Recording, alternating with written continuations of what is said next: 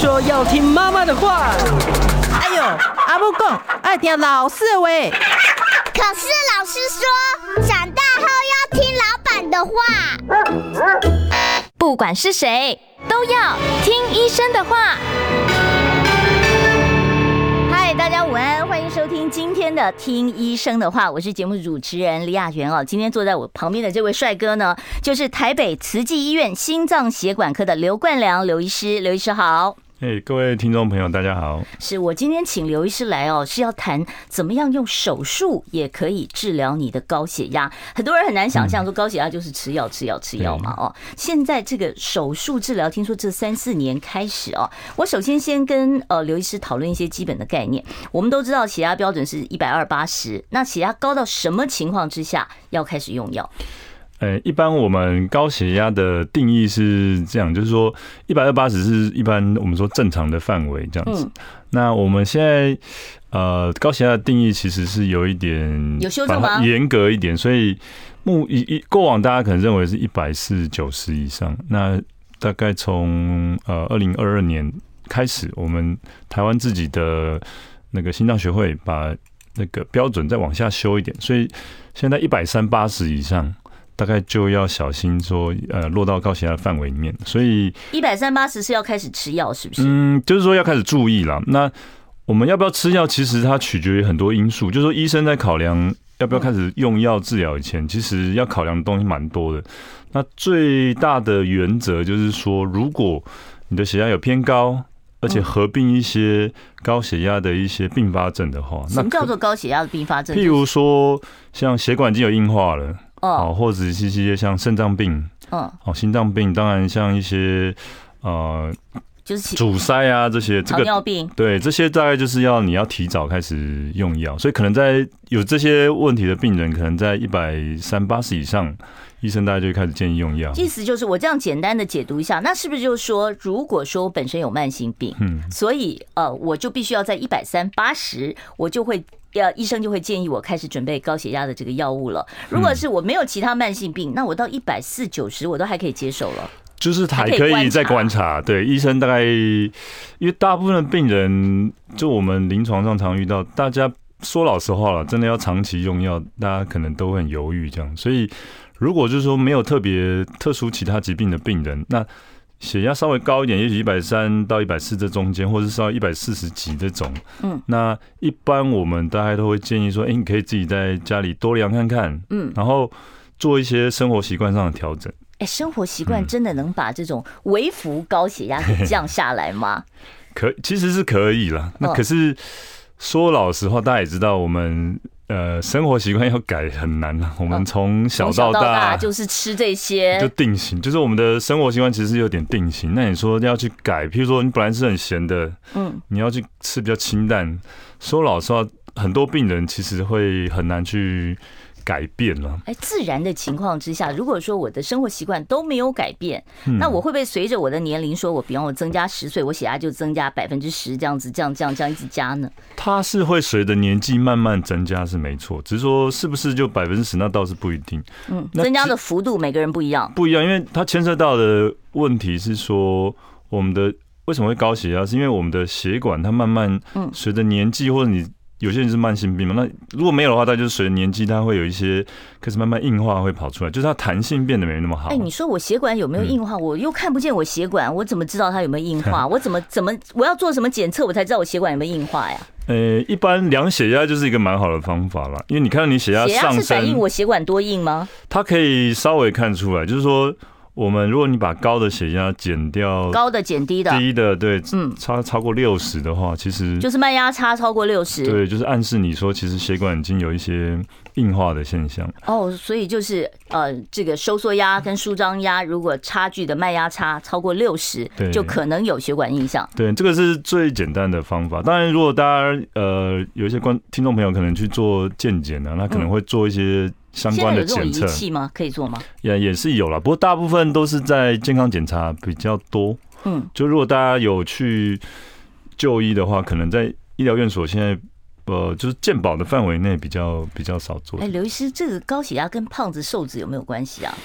每次大家都说我们胖子特别容易高血压，那瘦的人呢？难道就不会高血压吗？瘦的人也是会高血压啦，因为刚刚讲血压，它是跟着很多因素来，就是说像生活习惯啊，嗯，饮食习惯啊，这些都有关系。那当然，呃，所谓胖的人。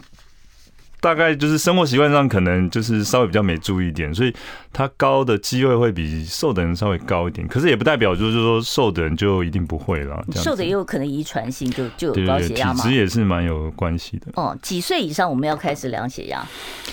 其实，在呃，我们的学会的建议上，其实你成年以后就应该要量了。只是说，成年到二十岁，二十岁的人高血压几率。只是说可能不用到那么频繁。嗯，就说你至少要知道说，哎，自己的血压在什么状况。嗯，因为大部分的高血压是没有症状。你你讲到这个症状，我就要问了，真的大部分都没有症状，那就表示还是有一点点会有症状的机会。有没有什么蛛丝马迹可以让我自己稍微警惕一下？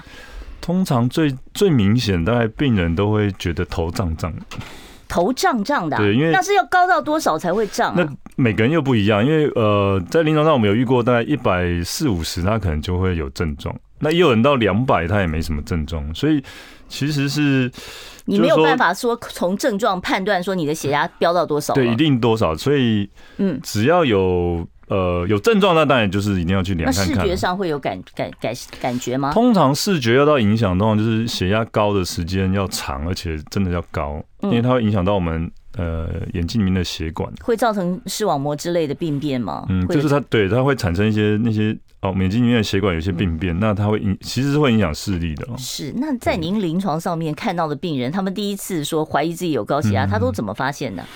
就是来医院随便就是叫我去检查一下就发现，绝大部分其实是因为别的原因看病的时候。然后可能顺便量一下血压，发现或者是健检。对，所以现在每个大医院就是你要去挂号前，要去交健保卡之前，都规定你要先量一下。健保卡插了以后就是量。对，然后像我这种白袍恐惧症的，就永远都很吓人。好，那另外我要问一下啊，都大家都讲说高血压的危害，大家比较熟知的就是心血管疾病嘛。对。哦，那糖尿病、肾脏病跟高血压有绝对的正相关吗？嗯，这个应该要分开来看，就是说。这三者倒是没有因果关系，倒是不有点鸡生蛋，蛋生鸡的感觉了。就是说，不是说你是肾脏病造成了高血压，还是高血压造成了肾脏病，不一定。我们举个例子好了，比如说高血压和肾脏病，嗯，假设你原来都没有，那只是单纯高血压。那如果假设你都不控制，其实血压它慢慢会对全身的血管造成一些伤害，对。问题，那肾脏那边的血管其实很丰富，所以如果你长期不控制它，其实慢慢肾脏病会跑出来。嗯，那肾脏病跑出来以后，反过头它也会让血压比较高，因为肾脏它会分泌一些，呃，这可能讲比较专业，就是它会分泌一些类似像荷尔蒙的东西。肾上腺素吗？不是，嗯，叫做肾素了。哦，肾素。对，不过。就是这个东西，它会反过头回来让血压更高，所以它有点就是互为因果这样。我们不是说肾上腺素分泌就是代表你会比较嗨一点，对啊。那这个肾素就是这个功能吗？肾素不是，它是要维持那个肾脏的血流。哦，它是为了维持肾脏的血流。对，所以。当你的血管越来，因为高血压越来越细的时候，它血流不足，那就要分泌更多的这些肾素。那所以，跟肾上腺素有一点点不太一样。哦，所以肾素跟肾上腺素其实又不一样，不是一样的东西。不一样。好，那我再问一下，这个传统的高血压治疗都是用药物嘛？哦，可是药物的剂量会不会越来越重？因为刚才您也讲说，随着年龄的确是会多一点。那是不是它的药会越用越重？我需不需要常常去换药呢？这个问题哈，呃，长远来说可能会遇到了，就是说我刚刚提到，随着年纪，我们血管会越来越硬化，所以是有可能的血压会随着时间拉长，然后慢慢往上。那至于是不是真的会药物要越用越重，这个要这个有好几个层面，就是说我们用药上，当然一个是剂量上变增加，比如说你可能原来吃假设五毫克，吃到十毫克这样，那另外也是种类增加了。哦，它可能剂量没什么变，可是第二种药物进来这样子。哦，我其实待会儿如果有时间的话，我会把这个我看到的常见的什么利尿剂啊，或者是什么钙离子通道阻断剂，它到底是什么功能？我等一下再来请教刘医师哦。好，我现在呢要回到我们今天的主题，因为是要讲手术的问题。那我听说现在有一种手术，它可以对所谓的顽固型高血压有一些帮助。什么叫顽固型高血压？呃，顽固型就是刚刚有主持人有提到，就是说，如果我们的血压，嗯，呃，吃到三种以上的药物，嗯，就是种类上三种，就是医生已经是把所有能试的药都给你了。嗯，对，就是常见我们会用的都用上去。那当然，因为现在有一些复方药，就是。它一个药里面可能也也许有两三种成分，嗯，所以也许你可能吃一颗药，可是里面有三种成分，这个也算是，如果这样还控制不好，那也算是顽固型高血压。哦，所以就是我用药物没有办法控制的很好，它还是会不断的有波动或飙升这样的一个情况。好，那所谓的这个手术可以改善高血压，这种肾动脉交感神经阻断术，它的原理到底是什么？这个是算是在近几年一个新的算技术了。那大家如果亲朋好友有听过什么心导管的话，类似像我们前两天才讲心导管的，对，它做法上有一点点类似，只是说它的呃心导管是我们在处理心脏的，就从鼠膝部啊或虎口，对对，然后从那个动脉血管穿一个上去，对，那只是说呃肾动脉交感神经阻断术，它的呃目标是在肾脏的。动脉那边，那所以是从后腰吗？没有，它也是从鼠蹊部，因为我们所有的血管其实都是互相。我们可以看一下这个图哦，就是这个是肾脏两边嘛。对。哦，所以那那交感神经在哪里啊？大家可以看到那个下面右右边，呃，我面对可能左边了，左边有一个好像呃浆糊的那个一个东西的那个。它其实就是我们从鼠蹊部那边，然后沿着大家看那个蓝色的血管，这样一路到肾脏的两边去，这样子。哦，所以就在哦，是用心导管类似这样的技术了，技术对。然后其实是走肾这边的动脉，对对对。然后把交感神经给阻断。对，那因为其实它原理就是这样，因为我们呃高血压，但成因很多了。那刚刚讲嗯生活习惯啊，嗯呃。也许爸爸妈妈传下来这些以外，其实有一部分的人是因为他的交感神经的强度过度活化哦，过强。嗯，那交感神经有点像我，譬如说我现在在上广播节目，可能就就就交感神经就比较肾上腺素多一点这样子，可能就话很多啊，是手流汗啊这样子。好，我待会儿再来请教刘医师哦，因为我们现在广告时间到了。我关心国事、家事、天下事，但更关心健康事。我是赵少康。推荐每天中午十二点在中广流行网新闻网联播的《听医生的话》，我们邀请到的都是国内数一数二的医疗权威，给你一个小时满满的医疗资讯，让你健康一把抓。除了收听以外，还要到 YouTube 频道上订阅 I Care 爱健康，按赞、订阅、开启小铃铛，爱健康三支箭，一件不能少。我们正在回答 YouTube 上有一个听众朋友问二尖瓣脱垂，他说他轻度哦，啊本来医生有开药给他，但是因为他自己觉得吃药不好，都有毒哦，都有负担，所以他就停药了，这样可以吗？嗯，就是如果是轻度的话，一般我们都是症状治疗为主，就是说，如果你有不舒服才吃了。嗯，如果没有不出不舒服的话，其实是可以不一定要吃药，对。哦，所以是 OK，不用太担心，对不对？轻度的话可以不用太紧张。好，那我们再回到我们刚才讲的这个用手术来治疗高血压，所谓的肾动脉交感神经阻断术哦，这个。肾动脉交感神经阻断术通常在什么样的情况之下，医师会告诉呃这个患者说，你要不要考虑用这种方法？一般大概有呃三四种状况。第一个就是说，刚刚提到顽固型高血压，就是说你血压吃药没用，吃的比较多种药，然后还控制不下来这种。那第二种是刚刚有提到，如果你本身有一些慢性病，或者是说啊已经有发生心肌梗塞啊、中风这些比较严重的心血管的问题，嗯，那你需要把血压控制得更好。除了药物以外，那这个是可以一个等于是类似像辅助疗法，所以它是辅助，它没有办法说让你完全就停药，它没办法根治了，因为血它只能解决刚刚提到这个交感神经过度活化的问题，那可是其他原因它没有办法处理，所以。你还是必须配合药物多重多方面的去管控这样子。好，那第三种呢情况？那其他的话就是像说，譬如说有些人他真的很不想吃药，譬如说有的人可能他认为药物的对对自己是你，就像刚才那位听众讲的，他说药就是毒，所以我不想吃。对，他可能就是他观念上可能他认为他不想吃药啊。还有一种就是副作用太大的了，有些人他怎么吃药，他就是副作用他都没办法忍受。嗯，那他可能就是比较适合这种。非药物的方法，这样。所以您刚才讲到第三种情况是不愿意吃药啊。对。那可是你又跟我讲说，即便你做了这个，你都还有可能要靠药啊。是啊，是啊。所以呃，目前他高血压，它还是一个算是慢性病了，他还没有办法，以目前的医疗可能还没有办法到根治的程度。好，那我就要问一下了，这个肾动脉交感神经阻断术，它是主要是说它的肾太肾的那个交感神经太活跃嘛？对。那我有没有办法在术前就知道说我到底是不是因为它太活跃，对不对？这个不要我花了钱白做。这个目前也是他还没有。突破的一个点了，就是说我们现在还没有办法知道，譬如说谁的交感神经在术前是比较活化的。嗯，当然，当然有一些临床的一些我们说呃参考的一些数据可以推测，可是还没有一个直接去检测的方法。所以它碰运气的成分还是有的，对，还是有诶。所以一般我们以研究上来说，嗯。就是说最强，刚刚提到什么样的比较适合？嗯，最适合最适合其实就是顽固型高血压，因为这些人的交感神经呃强呃，就是说过度活化的这个机会是最高的。是，那刘医师，我问一下，像您临床上大概做过多少例这样子的这个手术呢？呃，目前因为台湾它还是属于自费的项目，所以大概在我们呃实际上操作上，可能大概都还是在。呃，十几例、二十亿的情况这样子。嗯，对，其实全台湾也不过是就是几百例这样子的这个案例哦。那在你们实际做过的这个交感神神经的呃肾交感神经的这个处理阻断术之后，你们目前观察到的效果明不明显？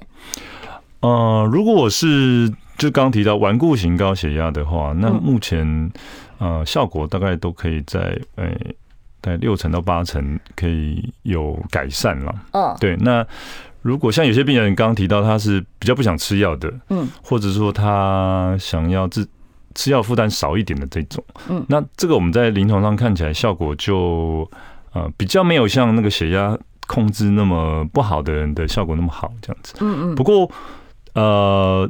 它有一个比较特别的地方，就是说它，因为我们吃药会有一个半衰期的问题，就是说药效会慢慢递减嘛，随着你吃药的时间拉长，核能一样，有点像。那或者说有时候我们会忘记吃药啊，出去玩什么的。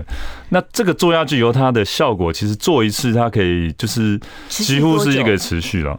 在研究上看起来，目前呃有一些研究做到三五年这种，看起来效果是一直都还是有。哦，所以我做一次，我对于我血压药的这个呃依赖的这个剂量，可以三五年都不用再增加。对，嗯，那只是说在更久效果怎么样？因为大概就是还需要更长期的研究来，所以你们的那个这个数据库还没有那么大，就是了。嗯，对，因为目前的研究大概比较有规模的，大概三五年的资料这样。那我就问一下，我们肾脏有两颗呢，那是你是截一边吗？然后，比方说 我这一次阻阻断左边的，然后呢，下一次我又控制不住了，三五年后我再阻右边的，还是说一次两边都阻掉了？一般我们现在做法大概都是一次就两边去阻断了，因为毕竟还是要戳个东西到身体里面去嘛。虽然最后还是就是不是像说留支呃放支架说有东西在身体里面，嗯，那东西虽虽然全部都会拿出来了，所以我们毕竟还是希望就一次侵入性的治疗还是一次把它处理完。所以目前大概做法上就两次，呃，一次然后两边一次把它截断的。这个每一条神经应该都有它的作用吧？啊，那你们阻断是怎么样？是用个铁丝把它绑起来吗？呃。在动物实验图片，对，大家可能等一下可以看图片。嗯，那这边大家可以看到，这个是刚刚看到那个肾脏那附近的血管的一个放大示意图，然后，嗯，我们如果在动物实验上的话，它真的是把，比如说啊，我们说老鼠或兔子啊，它把肚子切开，嗯，然后去找到神经，去把它真的用刀子啊或什么东西去把它处理掉。嗯，那我们在人身上大概没办法这样，所以我们从大家可以看到那个蓝色的管子，它伸了一个银色的东西出来。那个是什么？对，那个类似一个像是它可以把能量放出来的一个一个东西，就对，它是类似像线的东西了，管子很细很细的管子。嗯，那大家可以看到那个银色上面又有一些金色的亮亮的东西，那个就是它呃能量释放出来的地方。它从血管的里面把能量放到血管的外面。那能量总有用完的时候吧？它又不用换电池。啊，它不是留在身里面，它就是它的作用做完，作用完以后，我们就会把刚刚看到这个银色的、蓝色的东西全部都是移出体外。那它的效期，这个这个您放进去这个布灵布灵亮亮的东西，它的效期有多久？哦，就刚刚讲，三五年。对啊，三五年，至少目前看起来的呃，效果是都还持续了。那它会不会影响到肾脏本身的健康？您刚才有讲说很多慢性病，比方说它肾肾就是长期就就肾肾功能不好嘛。对。那如果说还用这种阻断术，会不会影响它本身的肾脏功能？呃，在研究上看起来，目前做这个的话，它是不太会影响肾脏功能了。就是研究上看起来，肾脏功能是没有什么变化，就在术后的定期。追踪上是没有看到变化，那会不会影响情绪啊？像刚刚讲的情绪哦，对，肾上腺素不是让人比较快乐嗨一点吗？那会不会就是以后就变得很 down 这样？哦，应该是不至于啊？没有这样的副作用，因为我们的肾上呃，我们的交感神经不是只有肾脏这边哦，我们交感神经它管了很多的器官，嗯，所以我们主要是针对去肾脏的这这一段，对对对，因为它就刚好提到那个肾素，我们的这个交感神经它就是会去。调控这个肾素，那我们就是希望它不要那么活跃，去影响去血压这部分，这样对对。好，我们要稍微休息一下哦，待会儿呢，我继续来跟刘冠良医师来讨论高血压的治疗问题。想健康怎么这么难？想要健康一点都不难哦，现在就打开 YouTube 搜寻“爱健康”，看到红色的“爱健康”就是我们的频道哦。马上按下订阅，并且打开小铃铛，就能医疗保健资讯一把抓。想要健康生活，真的一点都不难，还等什么呢？爱健康的你，现在就打开 YouTube 订阅“爱健康”。好，欢迎大家呢回到我们听医生的话节目现场。我今天跟大家谈的是哦，现在呢高血压也可以用手术做一些辅助治疗。为大家邀请到的来宾呢是台北慈济医院心脏血管科的刘冠良刘医师。好，待会儿呢，如果听众朋友你有啊心血管方面的问题想要请教刘医师，三十八分我会开放现场的扣印专线，到时候听众朋友呢你可以打电话来问呢。好，刚才我们其实讲到了这个这个手术，它主要是针对哪些对象啊？那这种手术它本身有没有风险？险呢？因为像我们前几天讲心血管的时候，就就讲心导管的时候，那个就讲到说，万一戳破了怎么办？他他的心血管本来就硬化啦。那这个的话，呃，因为我们在处理心血管，它是第一个，它的器官是很重要的器官。嗯，哦，心脏出点差错，大概就就就不行了，问题就很大，问题很大。然后，而且阻塞就是通常心血管是阻塞，我们才会去处理，所以会用一些。不管是支架啦、气球，所以它会有破裂的风险。那呃，做这个肾动脉交感神经阻断术，它原理跟处理心血管又有点不太一样，所以它的风险其实是蛮低的啦。我可不可以这么解读？就是说，你们同样用心导管的方式，但是你是到那边去涂一点药物就出来了，然后不会留下任何的东西在里面。对，我就是我们这个这个。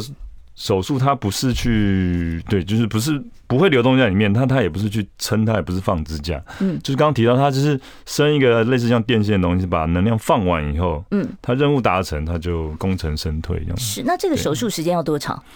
一般大概一到两个小时。一到两个小时，要全身麻醉吗？呃，不太需要，不太需要全身麻醉，所以患者也是在有意识的状态之下来做，会不会很痛？嗯，它会有一个。肚子闷闷胀胀的感觉，因为在能量在释放的时候，它其实会会有感觉。所以你在那个导管要在里面要停留一段时间，是不是？对。哦，要在身体里面停留一段时间，然后再把它拉出来，这样子。对对对。好，那会有伤口吗？应该也没有。伤口大概就是针孔的伤口了。嗯，那它像我们做心导管手术，有的时候是需要压沙袋的。那不晓得像做这个，如果做这个肾动脉交感神经阻断术，需要压沙袋一段时间吗？呃，一般属膝部的伤口，我们大概都就是常规还是会压沙袋啦。压哪里呢？就是伤口的地方。哦，所以就是压在属西部这边。对对对，属西部的话，那当然刚刚也有跟主持人提到，对，如果是身材比较没有那么高大的病人，我们有时候也是可以从手。那从手的话，就是不用沙袋，它就是呃绷带缠起来就可以。嗯，好。那通常这种交感呃神经阻断术啊，它是不是一辈子只能用一次啊？因为你都已经试过两边都已经堵起来的话，你还有空间再做第二次吗？理论上，呃，神经被阻断以后，它是会长回来，没错。可是通常长回来的神经是没有功能。大家如果可能看一些，比如有一些神经听过中风的病人，嗯，他可能神经受伤了，那你说要他。完全恢复到没有再生的，对，基本上是很困难。所以神经它有时候是会再生，可是它可能功能是没有。所以，呃，如果是有效果，理论上啦，你就是这辈子大概做一次就可以。那国外是有一些零星的案例报告，是说有人做两次了。嗯，那不过就是效果怎么样，那个那就另说了，就要看，可能就每个人不一样。目前这个手术还新，所以观察的时间还不是很长啊。那像这种手术需要住院吗？有健保？你刚刚讲没有健保给付，自费要花多少钱？自费哦，哎。可能每家医院收费不一样，可能他讲出来要要到呃十几万吗？大概我知道的平均的行情可能要二十万哦，好，所以也不便宜，而且呢，就是效果你也不敢保证说一定会多有效，医生很难很难跟你保证。好，那我们把手术放一边，我们来谈药物好了。我觉得药物还是比较重要啊。那这个药物我们现在常用的几种控制血压的药物，我常听说的就是利尿剂啊。对，利尿剂是不是我肾脏不好我就不能用呢？呃，不，不见得了。嗯，呃，肾脏不好的话，看多不好了。再来就是说，肾脏不好，有时候我们反而才会用利尿剂，就是说我们要维持一个呃够足够的那个尿量这样子。嗯，那主要是单呃利尿剂，因为我们常见市售的一些高血压，最常见有四大类。嗯，好，第一大类大概是呃主持人有提到，就是这个血管收缩术相关的一些。呃，就是 ARB 这种的哈，血管收缩术的啊。对，这个可能就比较专业一点，可能大家可能真的有在吃药的。你要不要直接告诉我们药名，大家才可以看看你的药袋上面是什么？这个常见的这个药名是什么？像这种啊，比如说德安稳，可能大家最常听哦，德安稳，对，这可能最蛮普遍的一个药物这样。嗯，好，那这种这种药物有什么副作用吗？听说它可以保护心脏啊。哎，它可以保护心肾都可以哦，心肾都有功能。对对对。那它有没有一些副作用或呃什么样使用上的禁忌呢？呃，最大的问题应该是不能呃，就是对怀怀孕的人不能吃哦。这个大概是伤胎儿，对，它有致畸胎性，所以所以是妊娠高血压就不能用。对，不能用。那如果是孕期，比如说三四十岁高血压，我们通常也会避开啦，除非就是确定都没有怀孕的。计划嗯，那什么情况下会用到血管扩张剂来降压呢？诶、欸，通常因为这一类的药物，它其实它副作用只有很少部分可能会有一些呃，就是我们说过敏反应，像痒啊、红疹，绝大部分这这类药物它的副作用蛮少，就是蛮温和的啦。所以最常见使用大概就是刚刚提到这个呃血管收缩术的这个抑制剂，嗯，或者是呃我们说的。刚好提到四大类里面，另外一类就是钙离子通道阻断剂。这种有没有这个常药名给我们一个常用的？嗯，这个不知道有没有打广告？没关系，你就告诉我们一下。最常见应该大家可能有听过，就是麦优了。哦，麦优，哎哎，这个很多人用哎，各大医院都在用嘛。哦，那这种东西会脚踝水肿是真的假的？我听有也有少部分人会。哦，这不是每个人都会出现这样的。不一定，不一定。副作用的意思就是说。它有个比例啦，就是大部分就是绝大部分可能都没有，那少部分可能会有。可是你知道，每次看到那个仿单就吓死人了。大家很多看到这个，我就不敢用这个药，我就怕不安全。对，因为药袋上它规定就是要写这些东西。嗯，那像这个脚踝水肿的话，是不是我停药，或者是我如果如果真的出现了吃这种麦优类的药物，出现脚踝水肿，我需要换药吗？还是说这个水肿不用管它？它不影响健康，可是就是看你有没有影响到你生活，比如说肿到你的鞋子穿不下。或或者袜子穿不下，那可能就是要换药了。对，那当然我们有一些其他药物可以替代，或者是说刚提到，也许你吃慢优，有时候在配合刚提到这个血管收缩术的这个，它可以做一个等于是。两个一个好像有点相辅相成，两种同时用是吧？对对对对对，它可以哦，所以是搭可以搭配使用的哦。对，好，那没有关系，待会儿呢我会开放现场的 call in 专线，听众朋友，我们今天时间比较短啊，我只开放十分钟左右，所以如果说你有任何心血管方面的问题，或者是高血压用药的问题啊，甚至于是我们今天介绍的这种呃高血压的辅助手术，想要请教我们今天的来宾，台北慈济医院心脏血管科的刘冠良医师。我关心国事、家事、天下事，但更关心。健康事，我是赵少康，推荐每天中午十二点在中广流行网、新闻网联播的《听医生的话》。我们邀请到的都是国内数一数二的医疗权威，给你一个小时满满的医疗资讯，让你健康一把抓。除了收听以外，还要到 YouTube 频道上订阅 I Care 爱健康，按赞、订阅、开启小铃铛，爱健康三支箭，一件不能少。我今天现场请到的是慈济医院心脏血管科的刘冠良刘医师，跟我们谈高血压手术治疗还有用药的相关问题哦。我们刚才回答那个 YouTube 上的问题，回答到一半，我先麻烦这个医师戴一下耳机啊。医师，我们刚才看到有听众在问说，他因为天气变化太多了，他血压最近控制不好，他自己增加了用药，这个会不会有风险？啊、呃，这个要看，嗯，如果他本来像这位听众，他是吃半颗二分之一颗半颗嘛，嗯。那呃，Hyza 这颗药它其实是一个复方药了。那它标准剂量大概一到两颗，最多一天可能可以吃到一到两颗。所以一天哦，不是一都一次是吧？一天就一次就好了嘛，对不对？呃，一天一次或两次了。嗯嗯嗯，就是最多可能不能超过两颗。所以有时候自己调整，我们有时候也会在门诊的时候也会请病人，有时候。自己有量，那自己可以稍微稍微调整，这个还在安全范围里面。可以，可以，可以。好，所以这还在安全范围里面。我们开始接听电话，我们现场是二五零九九九三三，第一位听众朋友，你好。你好哈，嗯，那个我我血压通常都一百三十几，我我吃德安稳半颗，嗯，可以吗？嗯，一百三十几，又是一直控制，吃药以后控制在一百三十几这样子是吧？呃，吃药以后没有没有没有吃药的时候，没有吃药一百三十几，那。嗯才吃德安稳这样子。嗯，一般来说，呃，一百三十几就刚刚提到，如果呃它是落在我们说比较初期的高血压，所以吃半颗德安稳算是蛮轻的剂量。嗯，对，所以一呃这样吃是没没什么问题了。对啊，重点还是，其实大家有时候会把吃药当做好像很重要一件事情，其实应该是血压才是比较重要的事情。就是说，血压如果你可以把它控制在安全的范围，啊，我们说一百三八十以下。那不管你是吃药，或是有的人生活生活习惯对这些改变，嗯，这个才是比较重要的。嘿，吃吃不吃药倒是有点其次。最近血血压都很稳，我可以自己停药吗？我我会建议不要自己停，因为有时候药物是这样，那你吃下，假设本来你有吃药，你吃下去，其实它会在体内维持一个浓度浓度，对，一般大概要四五天到一个礼拜。才会完全体内没有这个药物，对，所以有时候你可能停刚停了一两天，你会发现，哎，血压好像都好好的，嗯，那实际上是因为药物还在你体内了，嗯，那所以如果这个时候你就觉得好了，然后没有再去管它，其实它慢慢高起来，你自己不知道。好，我们接下一位听众朋友电话，你好，请说。廖医生好，就是年纪高一，呃，年纪高的话，血压高一点是正常。如果八十岁的人，那个高低压多少还可以？那另外就是说，是不是？吃的高血压药以后终身都要吃哦。好，这个问题其实好好多医生都被问到了哦。